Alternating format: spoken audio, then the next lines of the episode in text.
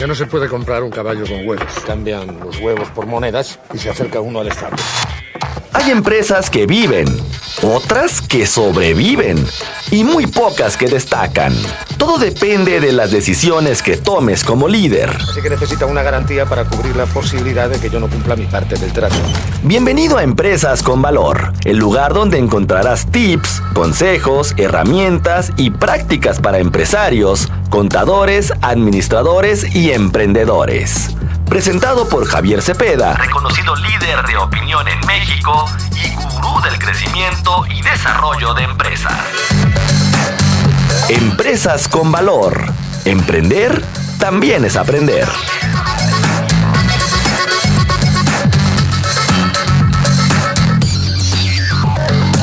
¿Hay problema? No hay problema. ¿Cuál es el problema?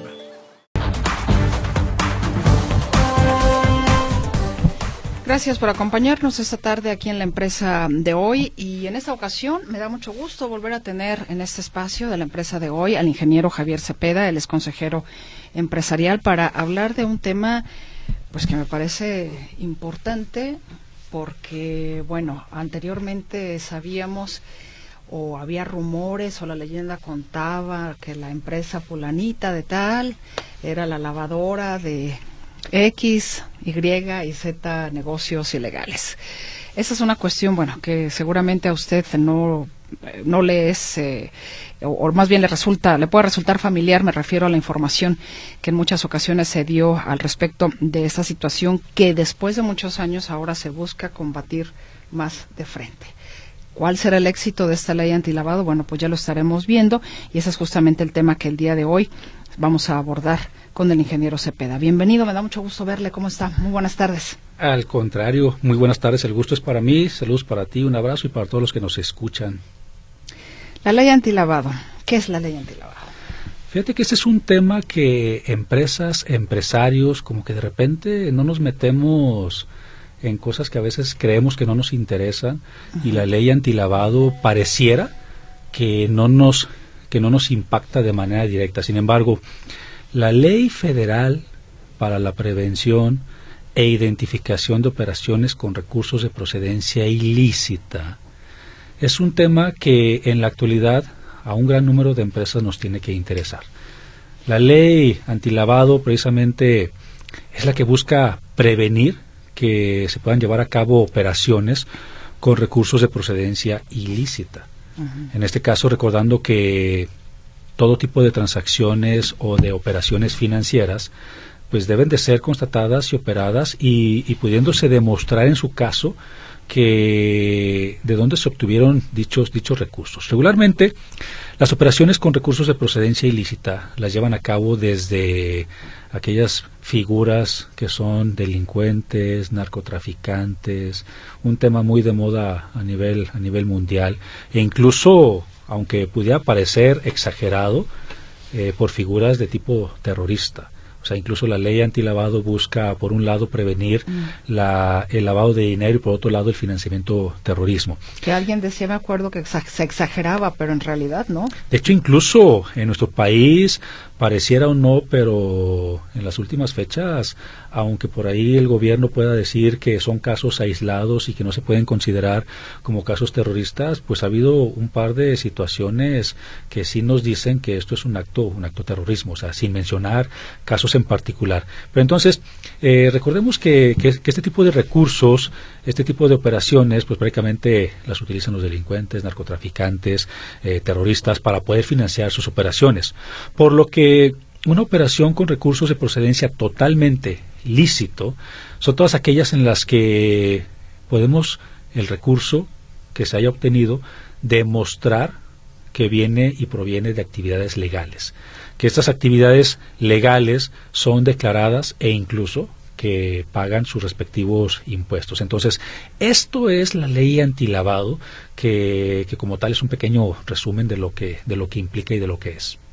Estamos hablando también de que uno como empresa puede decir, yo tengo mis cosas en orden, pero lamentablemente las empresas tienen comunicación con otras empresas y a lo mejor no sabes si te vas a meter con una empresa o que hagas alguna negociación con, una empresa que no está dentro del marco de la legalidad. De hecho, incluso te voy a decir una cosa. Las empresas, todas en particular, tenemos algo en común, entre otras cosas. Todas tenemos contadores. Todas tenemos a lo mejor un, representante legal. E incluso, como bien lo mencionas, hay ocasiones en que decimos, es que a mí no me pasa porque mi empresa genera operaciones legales, todos los recursos que obtienes provienen de manera lícita, o sea, no, yo no hago cuestiones ilegales, ni estoy financiando actos de, delincuenciales, etcétera, etcétera. Pero incluso hay actividades que se pueden manejar dentro de nuestras empresas que aún sin darnos cuenta podrían ser considerados, por ejemplo, como actividades vulnerables. ¿Y, a qué se refieren las actividades vulnerables y que es importante casi casi que hasta tomemos nota? Yo les pediría tomen papelito, tomen pluma y es importante porque incluso el anotar las cosas refuerza el conocimiento. Entonces, en el punto número uno, como actividad vulnerable, es cuando alguien en nombre mío o yo en nombre de alguien, recordemos que es muy común el tema de los prestanombres, casi ni se casi ni se da en nuestro país, ¿verdad? No quien realmente lleva a cabo las actividades delincuenciales e ilícitas, pues realmente no es quien figura en las actas constitutivas y no es quien figura en los contratos ni en las este, constituciones de empresas, actividades, etcétera, etcétera. O sea, por lo general siempre hay un prestanombre. Y una primera actividad vulnerable son precisamente la compra o venta de bienes inmuebles o incluso la cesión de, de, estos derechos. Por ejemplo, imagínate que de repente tú me digas, oye Javier, yo no puedo, no quiero, eh, no tengo tiempo, échame la mano, este, yo tengo el recurso aquí, tengo los miles de pesos y necesito comprar esta casa, pero sabes que eh, cualquier pretexto, no tengo mi INE, lo que gustes y mandes, estoy mucho de viaje, soy el representante legal, estoy muy ocupado, eh, puedes hacerlo en mi nombre, no importa que la casa quede a tu nombre, o sea, a final de cuentas te tengo mucha confianza. O sea, hay, hay actos que podrían ser muy simples, pero que en el trasfondo pueden guardar muchas cosas ilícitas. Entonces, el primer, la primera actividad vulnerable es cuando compras o vendes en nombre de un tercero bienes inmuebles.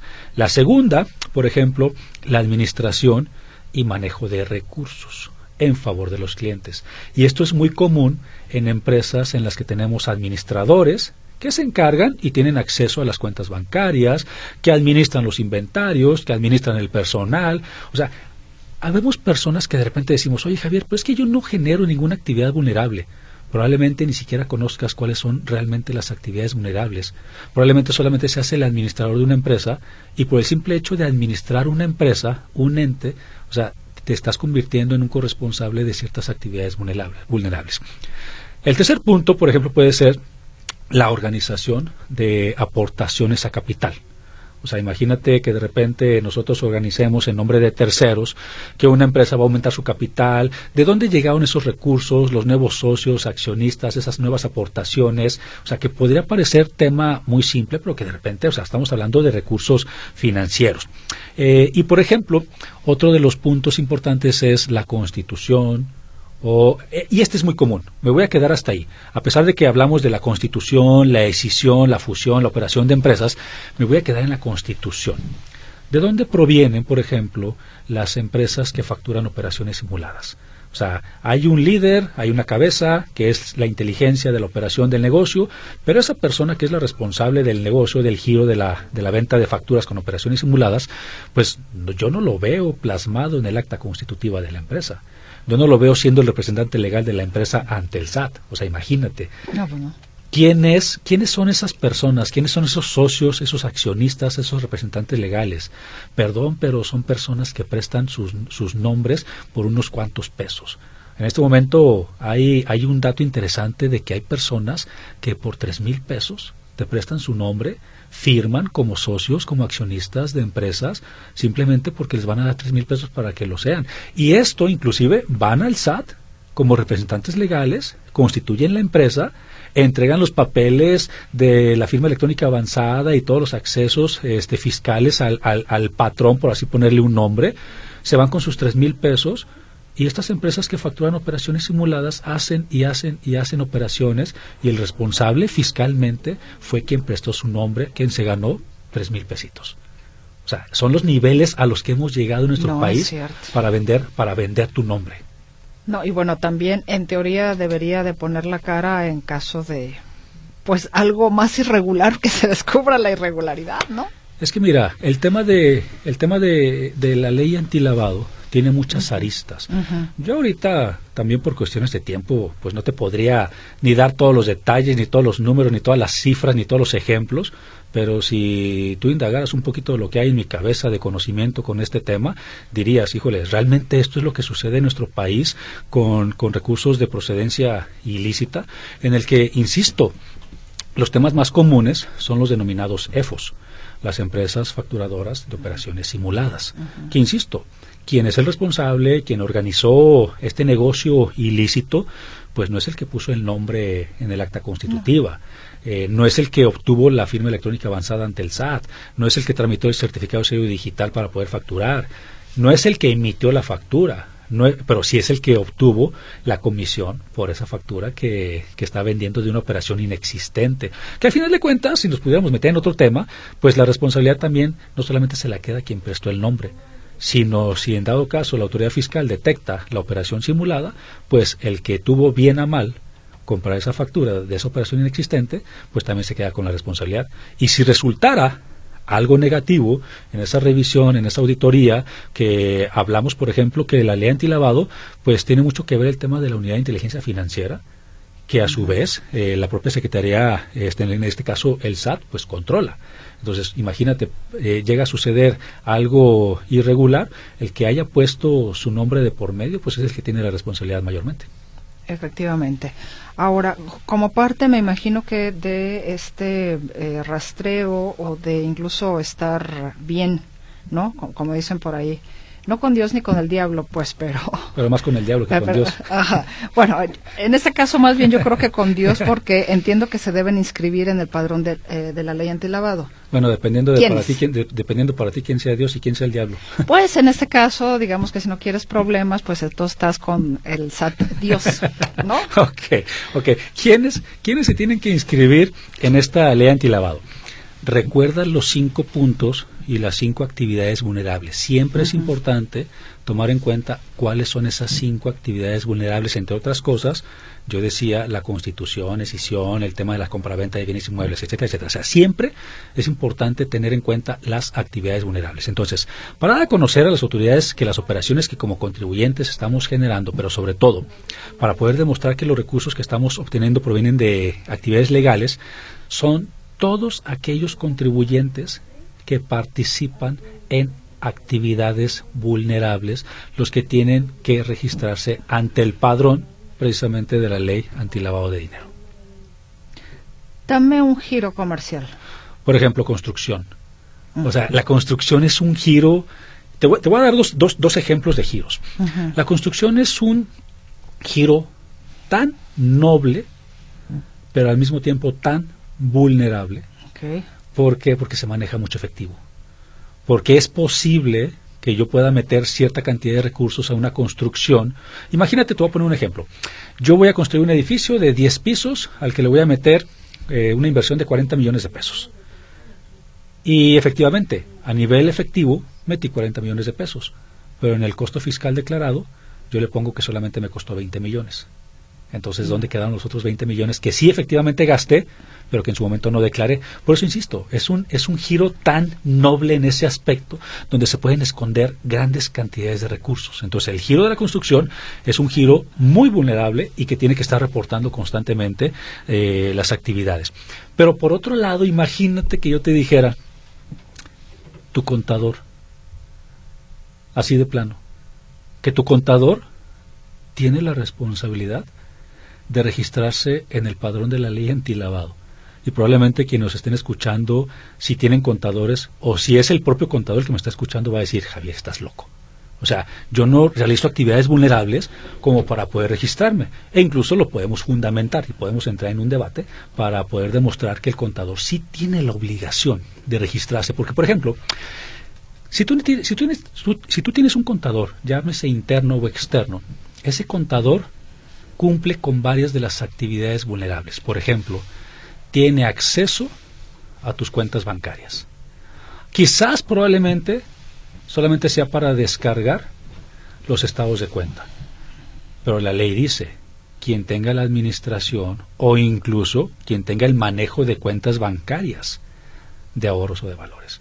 Si yo soy tu contador y yo tengo acceso a tu cuenta bancaria, yo me puedo meter, aunque no haga transacciones, pero tengo la, tengo la facilidad de, poderme, de poder ingresar a tu cuenta bancaria, aunque sea para descargar estados de cuenta, en ese momento yo tengo la posibilidad de manejar tus recursos financieros. llamémosle, por ejemplo, la administración de recursos, la administración de inventarios, la administración de personal. Estamos hablando de que son, en este caso, eh, unos profesionales que tienen la obligación, inclusive en conferencias antes de, de COVID-19, precisamente en el 2019 a finales, yo estaba a nivel nacional impartiendo conferencias precisamente para decirle al contador, levanta la mano porque tú tienes la obligación de registrarte. O sea, imagínate la diferencia de giros comerciales, en este caso la construcción, y por otro lado el profesional contable. Sí, no, definitivamente. Bueno, pues vamos a seguir hablando sobre esta ley antilavado. Hay que hacer una pausa comercial. Yo le invito a que participe con nosotros a través de nuestras líneas telefónicas, ya las conoce, 33 38 13 15 15 y 33 38 13 14 21. Si lo prefiere, también está el WhatsApp o el Telegram en el 33 22 23 27 38. Ya volvemos.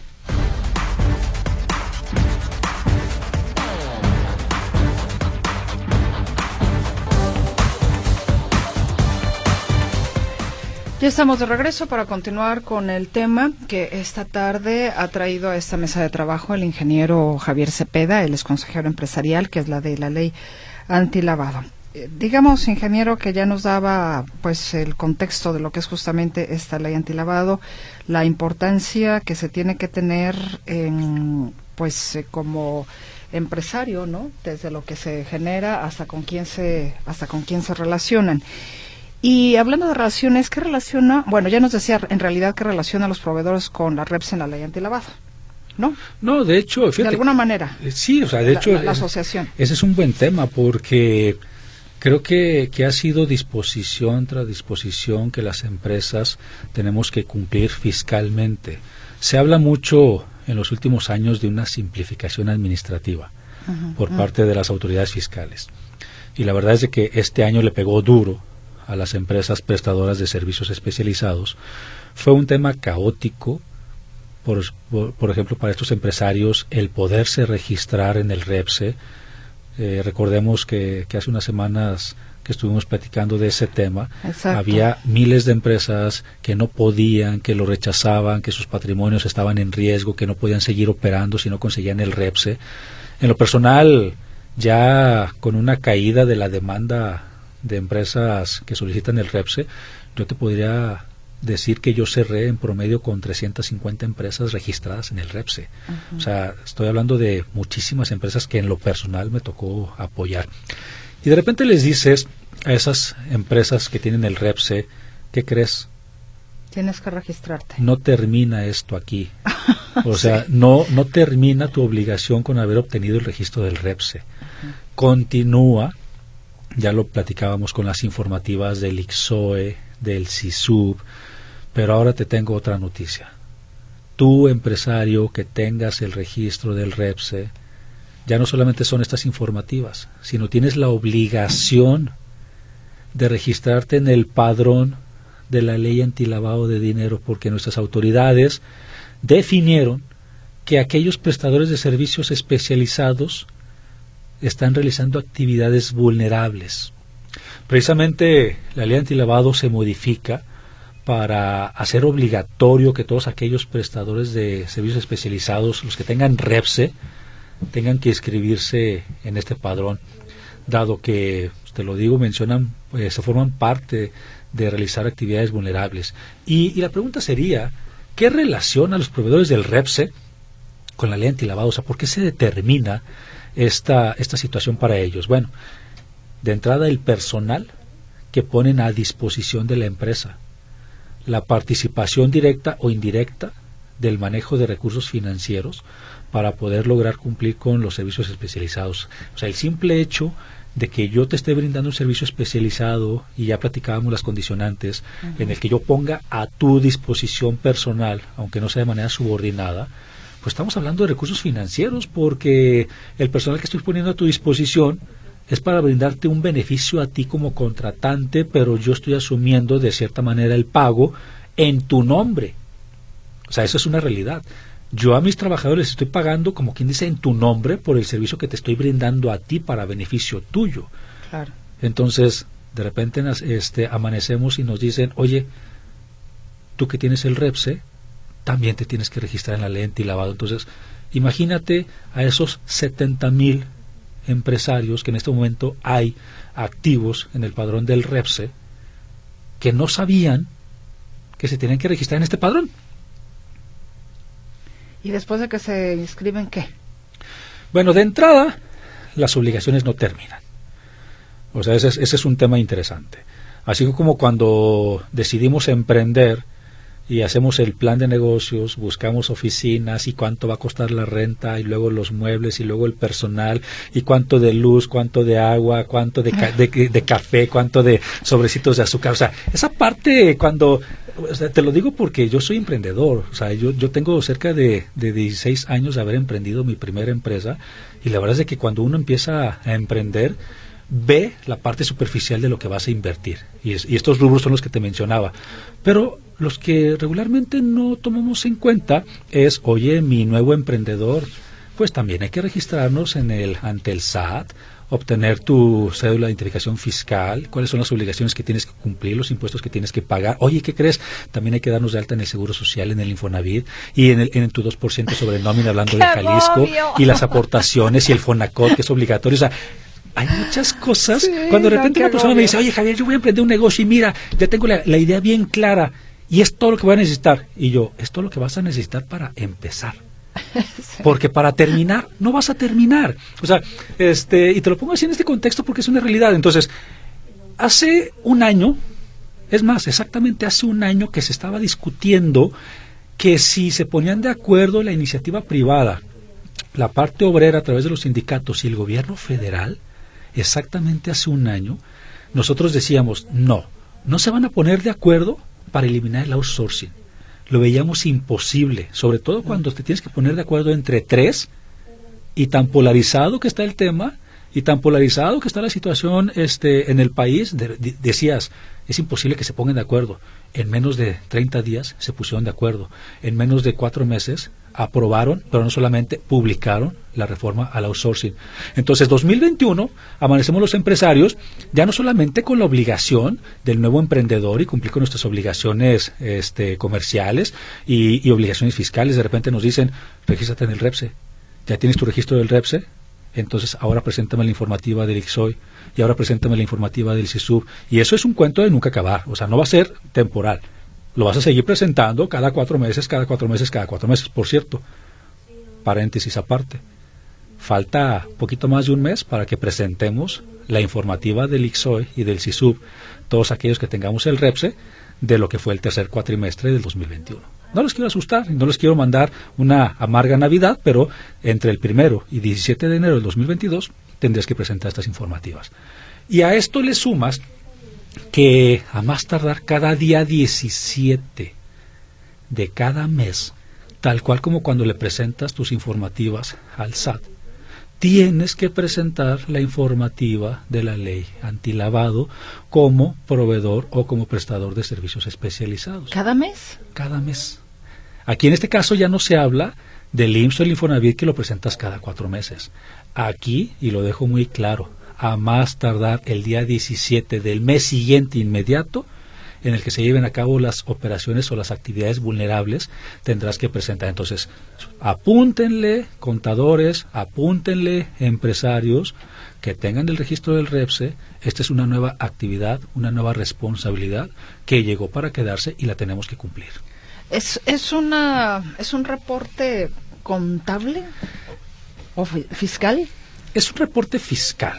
Es un reporte fiscal en donde, entre otras cosas, vas a decir quién es tu cliente, vas a decir el contrato, los importes, o sea, prácticamente todo el tema de los recursos financieros. Recordemos que presentar los avisos e informes es a la unidad de inteligencia financiera por medio del SAT. La información relativa a las operaciones realizadas por los clientes o usuarios de quienes realicen actividades vulnerables y que de cierta manera participen en la realización de estas actividades vulnerables. Y los avisos se van a enviar de manera electrónica en el formato que ya estableció la unidad de inteligencia financiera y que entre otras cosas debe de contener los datos generales de quien realiza el acto o la actividad vulnerable, datos generales de quién es tu cliente, en su caso, como no puede ser el nombre de la empresa, tiene que ser, por ejemplo, el nombre del dueño, representante legal, beneficiario, etcétera, etcétera. Y la descripción general de la actividad vulnerable que está realizando. Por eso para mí fue muy importante al principio especificarte las cinco actividades vulnerables que entran en juego. Y yo inclusive les decía a los que nos están escuchando, anoten las actividades vulnerables, porque si realizas alguna de estas, prácticamente ya entras en el juego del padrón de la ley antilavado. Entonces, primero es registrarnos en el padrón de la ley antilavado y posterior a eso presentar los avisos y los informes de manera mensual. No caigamos en una eh, inconsistencia de información de creer que es igual que el IMSS y el Infonavit, que en el caso de los registrados en el REPSE tienen que presentar las informativas de manera cuatrimestral. Aquí es presentar de manera mensual, casi casi ponlo en tu calendario como una nueva actividad de cada uno de los meses a partir de ya. Son los contadores los que tienen que presentar o encargarse de, esto y si son ellos, ¿tienen que especializarse en el tema de la ley antilavado? De entrada, quiero mandar un saludo y un abrazo en verdad cordial, afectuoso a cualquier persona que se dedique a la actividad contable, porque en verdad te lo digo, yo soy ingeniero en sistemas de profesión y contador de corazón. A mí me han adoptado en el gremio contable desde hace muchos años y tengo la responsabilidad de impartir cursos, conferencias y pararme al frente de ellos. Y tengo, tengo una mayor responsabilidad porque tengo la fortuna de que en más de 15 años de trayectoria profesional y en más de 3.500 cursos, eventos, seminarios, jamás, gracias a un buen trabajo, nadie ha levantado la mano para decir lo que está diciendo Javier es falso o son medias verdades. O sea, yo tengo una responsabilidad mayor de capacitar a los contadores y hacen una grandiosa labor. Y la verdad es de que eh, en situaciones complejas para las empresas siempre son los que levantan la mano y dicen, pues yo me aviento. O sea, hay muchos chistes y memes de contadores que son personas introvertidas, que son personas que no les gustan las fiestas y la verdad es de que muchas veces el contador prefiere no necesariamente una fiesta, prefiere sacar adelante una empresa, prefiere sacar del problema al empresario. Y sí, te podría decir que este en particular si es una tarea, si es una actividad que tiene que desarrollar el contador. O sea, si es una tarea que el contador tiene que apuntar entre sus actividades y si es cierto, nos tenemos que capacitar. Hay algo que se conoce como la debida diligencia de los clientes. Y la debida diligencia de los clientes es que se le permita a las empresas tener políticas, tener controles y tener procedimientos que nos puedan permitir gestionar y mitigar, en la medida de lo posible, erradicar eficazmente los riesgos que se puedan identificar a través de las actividades vulnerables. Y entonces ahí es donde entramos con el tema que se le tiene que dar a las personas responsables de estar monitoreando las actividades vulnerables. Capacitación, general, así, general, sobre los métodos de la ley este, antilavado y del financiamiento terrorista y cuáles son los posibles riesgos. Eh, capacitarlos eh, dirigidamente en aumentar la conciencia de los prestadores que realizan dichos servicios, revisar periódicamente los servicios que reciben y revisar las relaciones con clientes o proveedores de vez en cuando para poder determinar si el riesgo de la ley de lavado o de financiamiento terrorista este, no, está, no está latente. Entonces, sí y sí. Sí es el contador, la persona más apta y adecuada para estas informativas y sí se tiene que capacitar. Ingeniero Cepeda, déjeme compartir la participación del auditorio también con usted. El licenciado Martín Tejeda dice, si alguien se metiera al registro público de la sociedad, a lo mejor de la, propiedad, ajá, se darían cuenta que Juan Pérez es prestanombre de más de 100 negocios y propiedades. Hay modo de saber quién es prestanombre y quién es delincuente, pero no se ponen a investigar. El licenciado Martínez dice, soy abogado y tengo más de 40 años esperando un nuevo código para los delitos de cuello blanco, como los que ya hablaron. Roberto González, todas estas leyes son puros pretextos para tener ahorcados a los empresarios y empresas privadas. Mm, también nos dicen, soy, dice, la estafa maestra, como hay que? Los políticos son los que están más involucrados, comenta Francisco Javier Navarro. Eh, a ver, también tengo por aquí a Marilú, saludos, y al ingeniero Arturo Márquez, voz clara, actualizada y real, gracias por su participación. Soy Salvador Errejón. Escuché su comentario, pero no enfatizan en que no hay deuda externa. Bueno, a lo mejor yo creo que se refiere al comentario del ingeniero Arturo Márquez. Javier Gutiérrez pregunta, ¿la compra-venta de acciones en la Bolsa de Valores es actividad vulnerable? Debe de considerarse una actividad vulnerable, nada más que recordemos que aquí en este caso eh, la Bolsa Mexicana de Valores es un mecanismo legalmente más controlado y vigilado, por lo que es más complicado que se den este tipo de situaciones que en operaciones que no cotizamos en la Bolsa. Toda la opinión completa del señor Arturo Márquez, con la que trata de demeritar a la actual gestión del gobierno federal, se puede resumir en que añora que regrese la política económica neoliberal que se implantó en México en los últimos 35 años, abandonando el ejercicio del gobierno para que las leyes del mercado sean las que gobiernen y así concentrar la riqueza de todos en unas pocas manos y que el gobierno siga regalando dinero a las grandes empresas, como ocurrió con el FOBA Proa, es el punto de vista de Ernesto Loza. Soy el licenciado Rafael Torres. No se asusten empresarios, sabemos personas que nos dedicamos a presentar todas estas cuestiones de presentaciones de cumplimiento. Quedo a sus órdenes. Y así como él, creo que hay muchos profesionales que realmente cumplen con una labor íntegra de poder apoyar a los empresarios. Y bueno, por aquí nos mandan un meme. Aguinaldo, descuento por llegar tarde, descuento por irse temprano, por mantenerse en Facebook, por hacerse tonto, bla, bla, bla. Según mis cálculos, pues ya valió idem. Pues ya valió idem, exactamente. bueno, si de por sí, si, si, si, tomamos en cuenta lo que hace un momento nos decía el ingeniero, la inflación ya por encima del 7% más lo que se viene, y yo aquí fuera del aire apostaba que vamos a cerrar arriba del 8.5%, si, si tomamos en cuenta la inflación y el aguinaldo, pues tiene mucho sentido de que el dinero ahora alcanza menos. Así de que mucho cuidado cómo lo administre. Y eh, comenta Vero Rubio, y mientras el banquitititito de México haciendo billetes nuevos, muy bonitos, pero sin retirar los viejos, supone que no sabemos sus negras intenciones. Eh, qué buen tema hoy en el programa, gracias por instruirnos. Bueno, gracias Vero, ahí los comentarios del auditorio. Comentarios muy acertados, siempre nosotros abiertos a, escuchar, a entender eh, y a comprender cada una de las participaciones de, de quien nos hacen favor de escuchar. Nos queda prácticamente un minuto veinte segundos, ingeniero. Entonces, con el tema que ha expuesto usted, eh, nos debe de quedar claro o nos debe de quedar claro que podremos tener conflictos por no cumplir con la ley antilavado. Más allá de, de buscar conflictos, realmente estas participaciones, y lo hemos platicado tú y yo, es para crear conciencia de las responsabilidades de los empresarios. Así como hay empresarios que escuchan cuáles son las obligaciones que tenemos que cumplir. Así también habemos empresarios que aportan cuáles son las obligaciones que otros empresarios que de cierta manera las desconocen, pero que la responsabilidad no los exime del cumplimiento, tienen que entender. Entonces, a fin de cuentas, en el grupo empresarial habemos personas eh, de todo tipo, unos que podemos aportar y otros que podemos ser receptivos de la información que tenemos que cumplir. Y esa situación de las leyes y con los cambios siempre es importante meterse a estudiar. De hecho, yo cierro, yo cierro mi participación diciendo lo mismo, la actualización continua.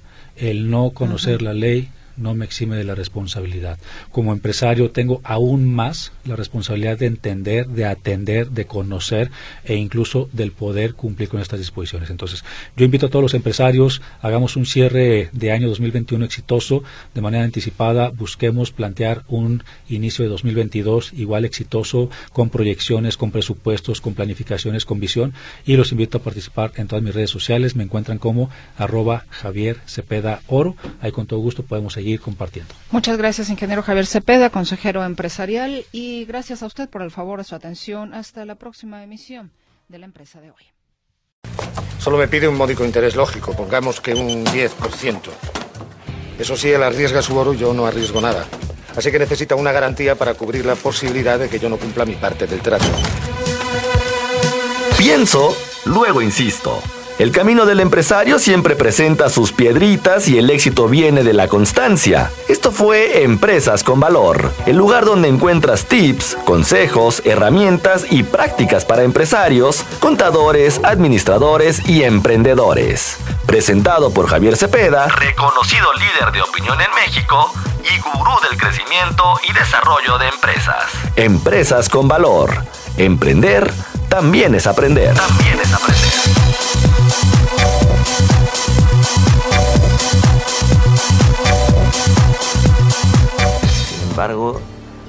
Sin embargo, si devolvemos una moneda, nos quedarán nueve. Nueve a cada uno. Así que si aún debemos diez monedas, al cabo de un año seguiremos con el mismo problema y además tendremos menos dinero.